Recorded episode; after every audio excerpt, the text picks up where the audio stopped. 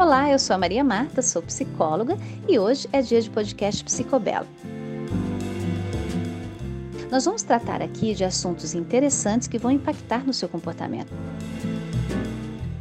Por isso, fica com a gente. Desde já, muito obrigada pela sua companhia e aproveita essa conversa. Vamos começar mais um podcast Psicobela e o assunto hoje é sexualidade e identidade de gênero.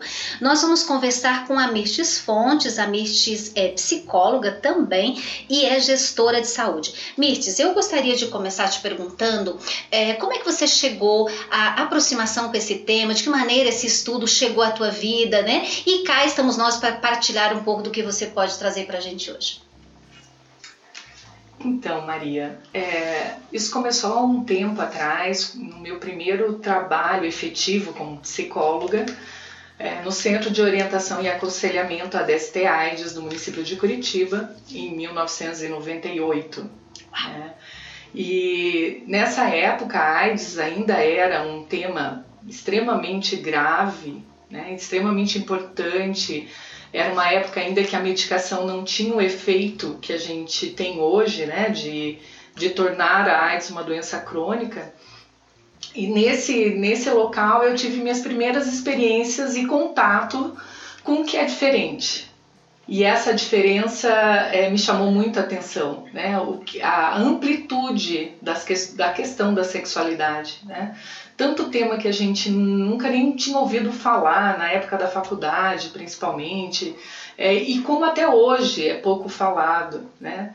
E, e o que me instigou muito, na, no, principalmente no trabalho de prevenção de, de AIDS, da, do HIV/AIDS, das doenças sexualmente transmissíveis, que são chamadas hoje de infecções é, sexualmente transmissíveis, né? Então o termo não é mais DST, é IST e a gente pensa assim, olha, ter AIDS é o maior sofrimento de uma pessoa. E nesse trabalho, durante anos, que eu trabalhei um tempo na, na, na Secretaria Municipal de Saúde, depois fui consultora do Ministério da Saúde, depois trabalhando numa empresa privada em saúde e também no projeto do Ministério da Saúde que se chama A Hora é Agora, eu percebi que o principal sofrimento é com preconceito e discriminação que as pessoas sofrem por conta da sua sexualidade. Mirtes, é, as coisas já mudaram. Né? Nós não estamos falando mais de que as coisas vão mudar, as coisas já mudaram, elas já acontecem, elas estão né, em transformação na nossa sociedade. Então, assim, nós temos que simplesmente aprender sobre como conviver, viver bem com todas as diferenças, né? É, mais do que a gente tratar de uma causa, a gente defender uma causa, é a gente conviver com as pessoas que compõem a nossa sociedade, que, né, que, que faz com que a gente seja o povo povo que a gente é, né? Sim, e é tão interessante quando se fala da questão da sexualidade, eu acho que quando a gente lembra da questão do início da AIDS, todos os preconceitos, né? Tanto que nós temos alguns dados importantes a respeito talvez de AIDS hoje, contaminações recentes por causa de uma série de má interpretações ainda hoje desse conceito. Mas como tantas coisas se estenderam, eu queria assim que você nos ajudasse a pensar um pouco sobre como a gente lida então é com a questão do preconceito. Dia desses eu fui comprar um presente para minha estagiária maravilhosa e quem me atendeu foi uma trans, mas uma moça belíssima, linda, maquiada, maravilhosa, competente, me deu dicas de maquiagem, conversamos, saí de lá é, extremamente satisfeita, né, da, da competência daquela pessoa, da gentileza, ou seja, uma pessoa comum trabalhando num lugar comum. Esse comum aqui coloco entre aspas porque não era comum há muito pouco tempo a gente chegar numa loja de beleza ou de maquiagem e encontrar, né, um homem entre aspas sendo uma mulher entre aspas, né, como é essa história, né? Quando você transcende uma série de preconceitos, você entende que a realidade é tão outra e é dessa outra realidade, é desse outro lugar que a gente está na sociedade que eu gostaria de te ouvir. Isso é, é, bem interessante que você trouxe, né? A, a gente está convivendo hoje com a diversidade muito mais amplamente do que a gente convivia anos atrás. Porém, a gente tem uma doce ilusão de que o preconceito diminuiu. Infelizmente, As pessoas não estão preparadas para isso. Quando a gente vai pensar em informação em relação às questões de gênero, de orientação sexual, de papéis sexuais, você tem vários, inclusive depois vou passar para você se puder colocar aí na sua página da Psicobela alguns links que podem nos ajudar claro.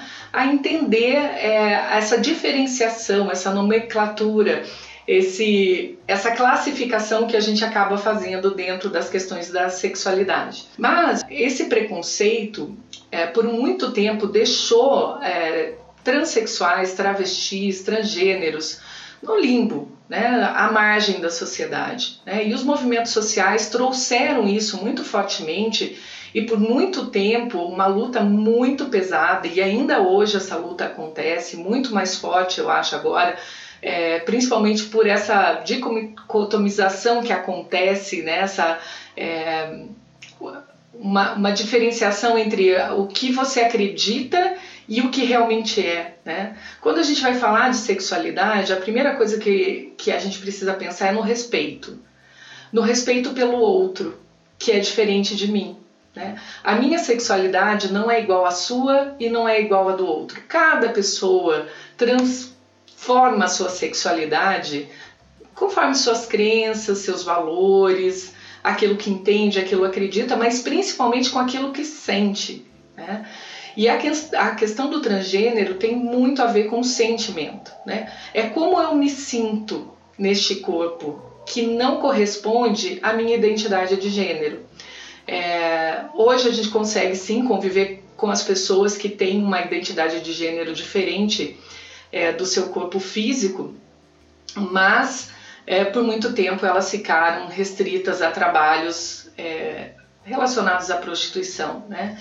Muitos, muitas pessoas foram para o trabalho na prostituição porque foram colocadas para fora de casa, é, era, era entendida como uma doença, então há alguns anos já a, a Organização Mundial da Saúde já definiu que a, a transexualidade não é uma doença, né? que a homossexualidade não é uma doença, mas muita gente ainda entende dessa forma. Então tem muitos pais que colocam os filhos para fora de casa. Eu atendi demais é, meninos e meninas trans que foram colocadas para fora de casa e não tinham outro meio de sobreviver. Né? E na rua a prostituição é o caminho mais certo. A luta para estar nesse lugar aí dessa mulher trans que você encontrou deve ter sido muito grande, mas provavelmente ela deve ter tido apoio da família e ela encontrou na sociedade alguém que reconheça e dê valor. E eu acho isso assim fantástico. A gente está vivendo nesse tempo, por mais que ainda a gente tenha muito preconceito e estigma em relação a isso. Mistes, é, como é que a gente pode é, entender o que é uma mulher trans? O que é um homem trans, o que é um travesti, o que é um homossexual, né? Uma série de coisas que está tão na boca de todos e todos falam todo o tempo, mas muitas vezes nós temos muita dificuldade de conceitualização, de entender de fato, né? Qual é a raiz daquilo, qual é a questão biológica daquilo, qual é a questão de sentimento, de afeto, de identificação, a questão da identidade de gênero, né? Como é que a gente pode entender melhor para superar melhor também o preconceito? A sexualidade é tão ampla e complexa né, que a gente tem que pensar em várias nuances dela. Então, a primeira coisa que a gente pensa em relação à sexualidade é o sexo biológico. É aquilo que nos define na sociedade no dia que a gente nasce. Né? Às vezes até define antes, né? porque a gente já prepara para o bebê, quando a gente descobre o sexo do bebê, ah, se é menino, eu vou fazer uma decoração assim, com azul, com carrinho. Se é menina, eu vou fazer uma decoração com rosa, com boneca. Essa definição, né, que parte da genitália, hoje é um grande problema para as pessoas que são trans. Então a gente falou desse papel biológico, né, o sexo biológico, homem, mulher, definido por uma questão da genitália. Quando a gente pensa em identidade de gênero, a gente está pensando é como a pessoa se identifica, independente da genitália, independente do sexo biológico. Então, uma mulher trans, ela nasceu com o sexo biológico de um homem. Então, ela nasceu com pênis. Mas aquele pênis não representa a identidade de gênero dela. Ela não se sente um homem, ela se sente uma mulher. E por isso que eu falei que a gente tem que entender e respeitar o sentimento do outro para entender a identidade de gênero. Então, ela nasceu com um pênis, mas ela, durante o processo de desenvolvimento dela, ela se entende como mulher. Ela se sente uma mulher. As mulheres trans, elas têm a possibilidade de fazer, além da hormonização, fazer cirurgias de redesignação. Mas isso não é o que define o que é ser trans, né? Então eu conheço pessoas trans que não fazem a hormonização, que não fizeram a cirurgia e ainda assim continuam sendo mulheres trans. Assim como homens trans também, que não fizeram a cirurgia, não estão fazendo a hormonização e são homens trans. Né? A, a gente tenta se adequar né, a essa realidade do ser homem e ser mulher. Mas esse é um papel social que foi construído e desenvolvido, né? E cada cultura, o papel social do homem, o papel social da mulher, ele é diferente. E a identidade de gênero, ela é construída é, socialmente, culturalmente também. É como que a gente se reconhece nesse mundo, né? Quando uma pessoa ela não não consegue se enxergar naquele corpo, o sofrimento é muito grande. Né? Ela não consegue se ver. Então existem sim muitas pessoas trans que fizeram cirurgia, por exemplo, homens trans que retiraram a mama, que fizeram é, cirurgia de retirada dos grandes lábios, para tentar deixar o corpo parecido com o que a gente conhece do corpo de um homem hoje porque esse corpo é o corpo que ela vê com a sua, a sua sexualidade. E existe as mulheres trans que também fizeram a cirurgia. Só que a cirurgia, durante um tempo, ela foi super, super escolhida. Então, muitas pessoas fizeram a cirurgia. E de mulheres trans, a cirurgia é bastante agressiva. Existe uma perda, assim, da sensação né, de, de prazer. É, é diferente, não consegue se reconstituir totalmente a, a, vagina para ter prazer, para ter o orgasmo. E isso fez com que algumas pessoas procurassem a cirurgia, mas depois de um tempo percebessem que não era isso o fundamental. Né? Para se sentir um homem uma, ou se sentir uma mulher, você não precisa ter um corpo de homem, não precisa ter um corpo de mulher. Isso foi o que a sociedade foi impondo durante muito tempo. É tão complexo tão complexo que a identidade de gênero não define a orientação sexual. E isso é uma outra questão que faz com que as pessoas tenham confusão. Quando a gente pensa em orientação sexual, e aí é importante que se fale que orientação não é uma escolha, o desejo não é uma escolha. Eu não escolho por quem eu me apaixono. Se bem que a gente adoraria fazer isso, escolher muito. muito. Mas a gente não escolhe. Isso é um sentimento. Quando, é, quando a gente pensa em orientação sexual, a gente tem que pensar no afeto. Para quem meus olhos brilham, para quem o meu coração bate. Isso é o afeto. A orientação sexual, então, ela pode ser classificada como heterossexual, quando você se interessa por alguém do sexo oposto, homossexual, por alguém que é do seu mesmo sexo, bissexual, quando você não distingue o interesse, se você pode se interessar por alguém do seu sexo ou alguém de outro sexo e algumas classificações que se chamam pansexual. Não importa com quem eu estou me relacionando, meu desejo, meu afeto é para pessoas e isso não faz diferença. As classificações hetero, homossexual e bissexual, que são as mais conhecidas, elas não definem o gênero. Então, por exemplo, uma mulher trans que nasceu com um sexo biológico de homem fez a transição e hoje é uma mulher trans, ela pode ser hétero, ela pode ser homo ou ela pode ser bi. E isso faz muita confusão para as pessoas, né? Como que uma pessoa que nasceu com o corpo físico de um homem transformou seu corpo físico num corpo físico de mulher e está apaixonada por uma mulher. Não era mais fácil, entre aspas, não era mais tranquilo se ela tivesse continuado com seu corpo de homem e se relacionasse com uma mulher? Não é tão simples assim. A complexidade está nisso, em como eu me sinto, como eu me vejo e como os outros me veem. Né? E estar nesse meio é muito sofrimento.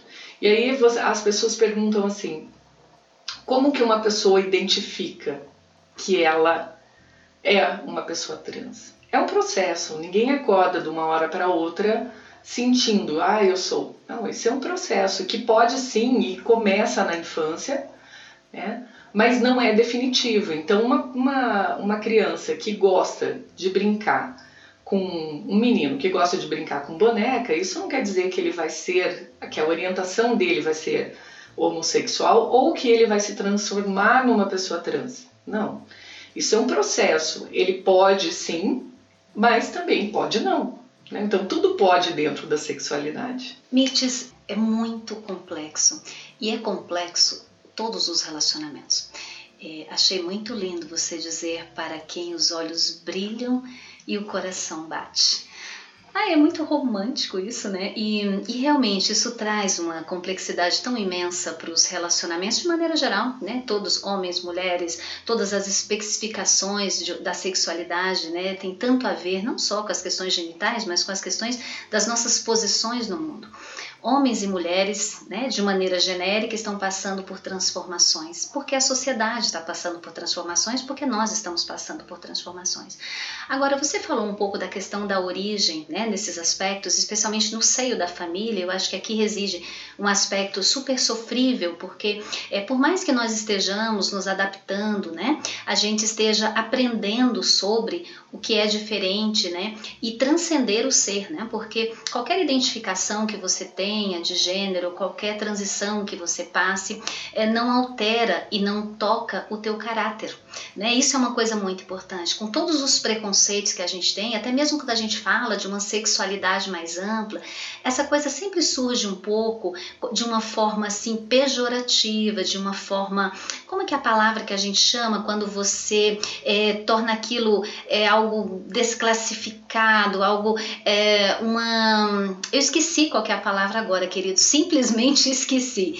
Mas eu vou recordá-la ao decorrer aqui da nossa conversa, uma promiscuidade. Uhum. Essa é a palavra, né? Onde você é, olha com olhos taxativos, né? Onde você diz aquela pessoa. É porque a gente está passando por outras questões, né, Mitz, também que se somam a essa, como os papéis do masculino e do feminino, porque nós somos masculino e feminino pela natureza. Quando você olha para a natureza, toda a natureza se organiza também no aspecto masculino e feminino independentemente de que ser nós sejamos. Se nós somos um ser vivo, há um masculino e um feminino, porque isso tem a ver com toda a biologia da história, a, a realização dos encontros né, e da própria criação ou da procriação. Né? Todos esses elementos fazem parte da natureza humana. Agora, quando isso começa no seio da família, quando uma família vê uma criança pequena né, passando por alguns movimentos em que ela se sente duvidosa com relação à sexualidade da criança, ou quando o adolescente se fecha e ele não conta, ele não conversa, ele não expressa.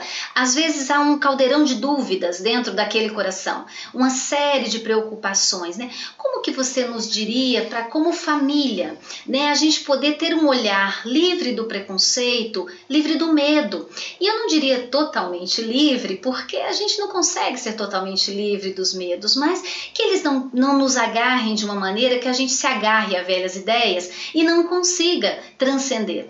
É que olhar um pai, uma mãe, um avô, uma avó, uma tia, às vezes alguém da família, naquele, naquele almoço de domingo, que dá uma olhadinha e fala: Fulano tá diferente, Fulano é diferente, você não acha não? Mas ninguém fala naquilo, né? Como é que a gente pode dar pequenas orientações ou um olhar mais amplo para as famílias, pequenas, médias ou grandes, de como olhar para a sexualidade dos filhos para tentar entender o que, que está se configurando, o que, que eles estão nos mostrando, né? Dentro dessa construção. É tão complexa essa história de olhar para a sexualidade do outro, porque se você não consegue olhar para a sua sexualidade, dificilmente você vai conseguir olhar para a sexualidade do outro com respeito que ele merece. A gente foi educado, né? E assim, a nossa geração, Maria, que a gente é muito próxima de idade, mas a gente foi muito educado como a gente não pode fazer isso, a gente não deve fazer aquilo. Mulheres, principalmente, né? Não, nós não tínhamos direito ao prazer, a descobrir o corpo, a mostrar o corpo. É, e isso construiu na sociedade ideias né, e tabus em relação à sexualidade que dificultam muito o entendimento dessa amplitude, dessa complexidade. Os pais, eles precisam olhar para a sexualidade deles, entender o que eles acreditam que é bom para eles, para poder fazer esse, essa diferenciação quando olha para o filho. E sempre tem que ser com muito amor e respeito, entendendo que não é uma escolha. Ninguém escolhe ser homossexual, ninguém escolhe ser trans. É, e eu acho que o maior sofrimento dos pais, principalmente, é pelo julgamento externo.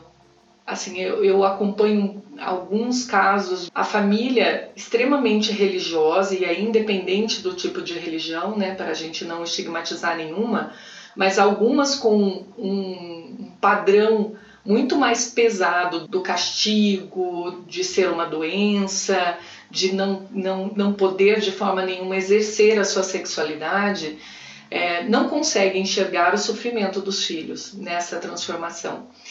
É, quando a gente é adolescente e a gente é cisgênero, né, a gente está de acordo com o nosso gênero, a gente nasceu mulher e a gente se identifica como mulher, então a gente é classificado como cisgênero. Já é difícil essa época de transição da infância para a adolescência na questão da sexualidade, né? Da gente saber onde a gente, até onde a gente pode ir, quando é a hora de iniciar a nossa vida sexual. E o que eu percebo, Maria, é que muitos pais não conversam com seus filhos nunca sobre as questões sexuais. Nunca. E aí a gente vai falar, ah, mas isso era no passado. Não, é agora. Né? Eu tenho duas filhas adolescentes e eu convivo com muitos adolescentes. E muitas amigas e amigos é, das minhas filhas me perguntam coisas porque sabem que eu trabalho com o tema e que eu tenho uma relação muito aberta para falar sobre isso e me perguntam coisas que os pais deveriam estar conversando com seus filhos. Então, conversar sobre a sexualidade é importante para desenvolver nesse serzinho que é de nossa responsabilidade autonomia para entender o que está acontecendo e propiciar ajuda quando necessário. Quando que a gente deve levar uma criança para uma avaliação, para uma orientação psicológica? Quando ela está sofrendo com aquela situação. E quando que ela está sofrendo? Quando ela está é, sendo na escola chamada de um menino chamado de menininha, de mulherzinha, ou a menina chamada de, de, de menininho, é, ela é machona, ela é sapata, né? todos os pejorativos que a gente tem em relação às questões da sexualidade. Então, quando essa criança está sofrendo com isso, a gente precisa pedir ajuda para um profissional, um cuidado especial. Né? O psicólogo ele tem a responsabilidade de seguir o seu código de ética. E o código de ética do profissional psicólogo diz que a gente precisa desenvolver o ser humano na sua máxima potencialidade. A gente não está aqui para curar ninguém. Né? E existe até uma, uma normativa técnica do Conselho Federal de de psicologia de janeiro de 2018 que deixa isso muito claro. Então, até aproveito para falar para os nossos colegas que leiam, né, que se informem. Né? A transexualidade, a transgeneridade, a homossexualidade não é doença e a gente não tem que curar ninguém que tenha essa orientação sexual ou que tenha a condição de trans. Então, os pais precisam olhar para isso com muito amor, precisam procurar ajuda quando identificam o sofrimento e precisam olhar para si mesmo e para sua sexualidade. Acho que esse é o resumo.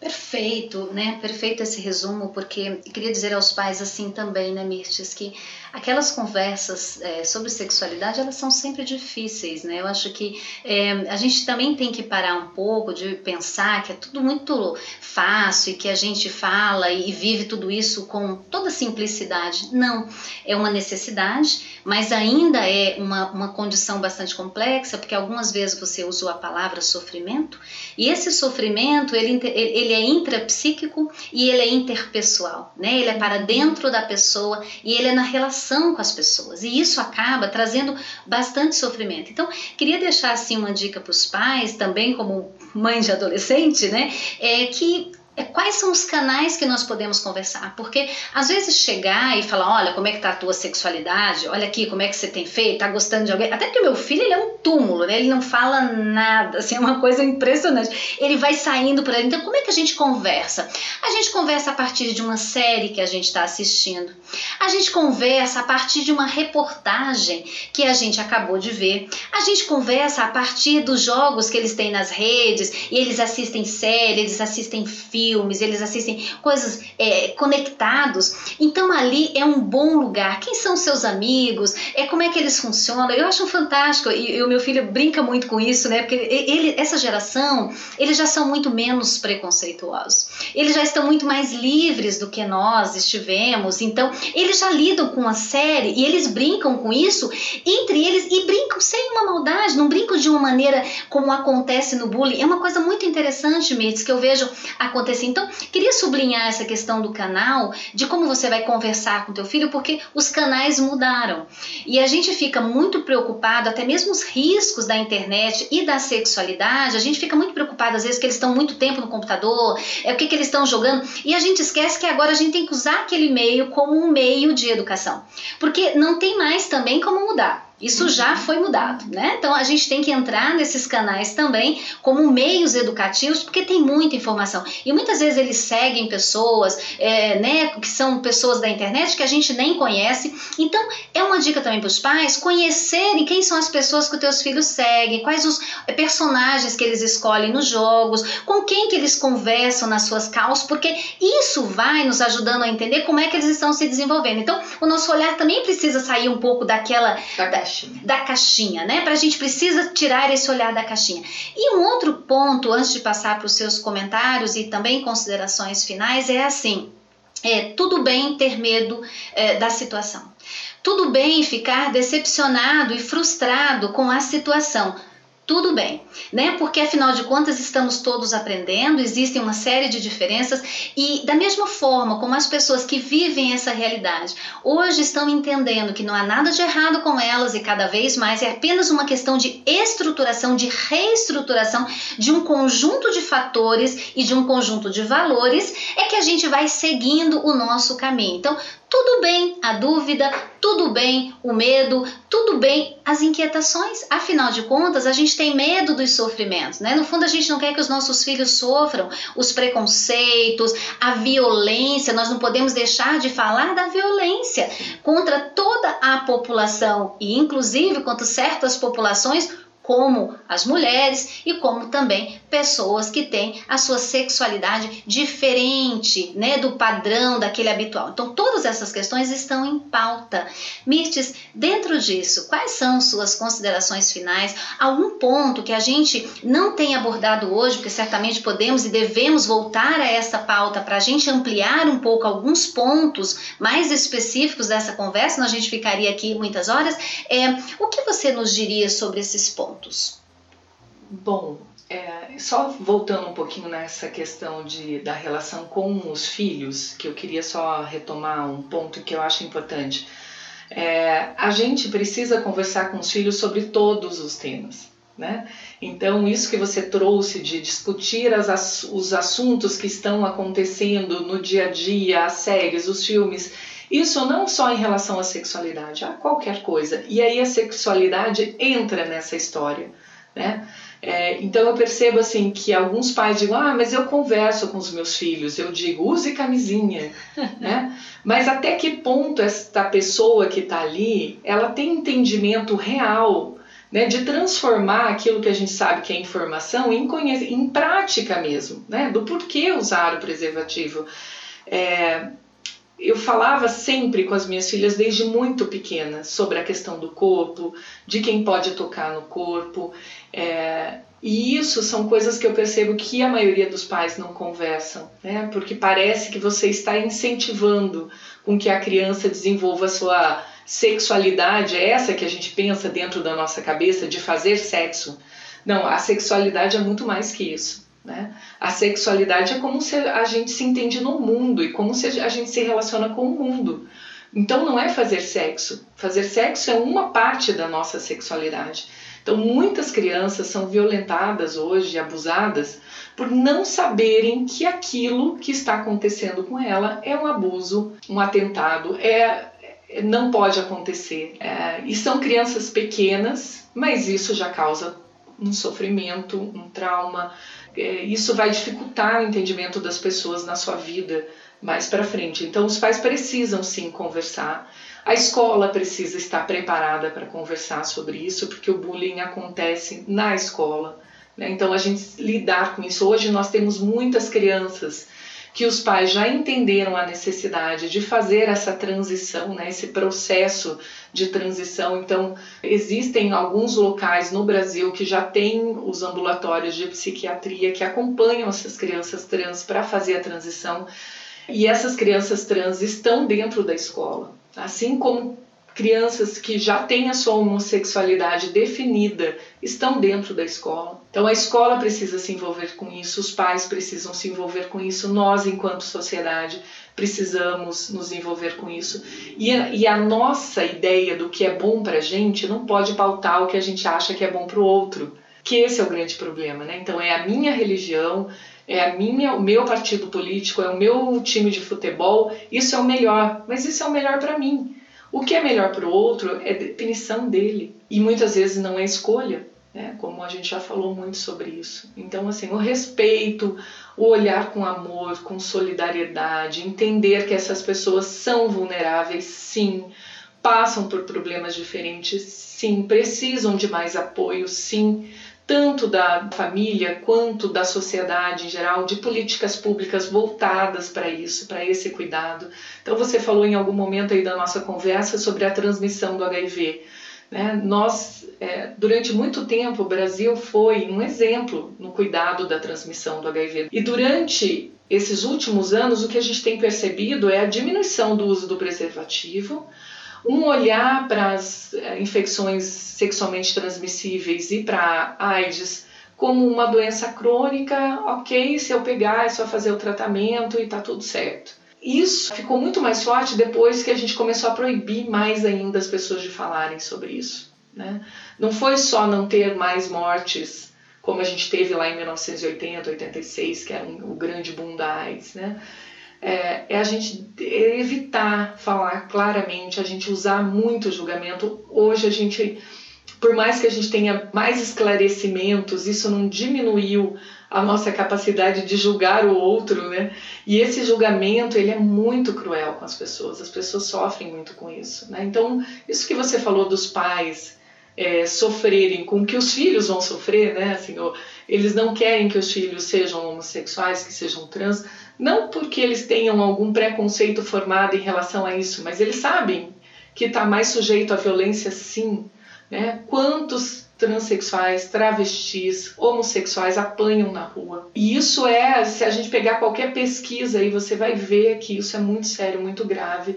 E simplesmente porque eles são diferentes. Não porque eles estejam fazendo alguma, alguma coisa que que possa prejudicar a sociedade. É porque eles são diferentes, porque eles sentem diferentes, porque eles se expressam de uma forma diferente do que é previsto dentro da heteronormatividade, né? Em ser o homem, ser a mulher e viver esses papéis dentro dessa simplificação. Mistes, querida, obrigadíssimo, porque foi uma conversa muito esclarecedora. Eu acho que a gente já deixa um gancho aqui para uma próxima conversa, né? Porque existem muitos pontos que a gente pode é, desmembrar, desenrolar um pouco mais, mas você usou uma palavra que é, nos remete a pensar assim, né? Num contraste da evolução e da involução. Uhum. Né? Se por um lado a gente percebe que estamos evoluindo em muitos aspectos, por um outro a gente percebe tantas involuções, doenças que voltaram com força total, porque é uma característica no ser humano muito delicada, que é a capacidade da gente esquecer, a capacidade de a gente parar de prestar atenção. Eu costumo dizer na vida que tudo é um pouco mais ou menos como dirigir, sabe? Não importa quanto tempo você tenha de carteira, você precisa continuar prestando atenção, uhum. né? Fazendo as suas reciclagens, prestando atenção nas normas, nas regras, né? Porque o princípio da vida está em jogo ali também. Então é muito importante todos esses movimentos. Mas eu vou fazer uma pergunta final para você, para você dizer tchau para nós, que é Como você classifica? Você usou muito a palavra respeito, né? Você usou várias vezes. E o respeito é uma, é uma palavra fundamental e que ela pode se expandir em, em aspectos eh, gigantescos e, e, eu diria que é uma condição fundamental para a tolerância, né? Então, te pergunto, para você, Mirtes, com a tua experiência, com a tua vivência, com a tua interação com toda essa realidade das pessoas, que eu acho que é um privilégio absurdo, né? A gente poder acessar é, o ser da pessoa, né? E ali qualquer qualquer coisa fica menor do que o ser da pessoa. O que é para Mirtes respeito? Respeitar é entender, aceitar, perguntar, conversar, é se informar, mas jamais é discriminar. Né? E aí a, questão do respeito está muito ligado a isso. Né? O preconceito é um pensamento prévio e com um julgamento de alguma coisa que a gente não conhece. Então a gente precisa conhecer. Discriminar já é uma ação, né? então a falta de respeito passa pela discriminação. Então respeitar é você conhecer e aceitar o que é o diferente. Né? E isso não quer dizer que você precisa utilizar no seu, no seu dia a dia ser para você.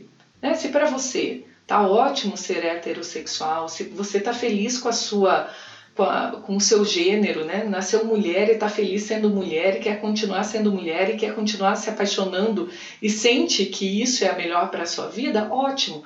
Mas respeito tem a ver com aceitar o outro como ele é. Coisa mais linda isso, né? Aceitar o outro como é. E, e aceitação é fundamental, porque respeitar não é gostar, meus queridos é, respeitar, né? Significa simplesmente tudo isso que Mirtz falou e um pouco mais da concepção que você aí tem sobre respeito, né? Afinal de contas, dentro da nossa subjetividade, a gente tem direitos a muitas coisas, mas obrigação de tantas outras, né? Eu acho que principalmente a obrigação de não discriminar. Podemos ter tempo para elaborar dentro de nós conceitos novos, compreensões novas, mas temos que ter a responsabilidade com a atitude que a gente vai ter com qualquer pessoa que estejam diante de nós. Então, gostei muito quando você falou escutar. E o meu convite a você que nos acompanhou até agora nesse podcast, muito obrigada pela sua companhia, é que você escute. Escute e observe, e você vai com certeza encontrar novas soluções. Muito obrigada, até o próximo.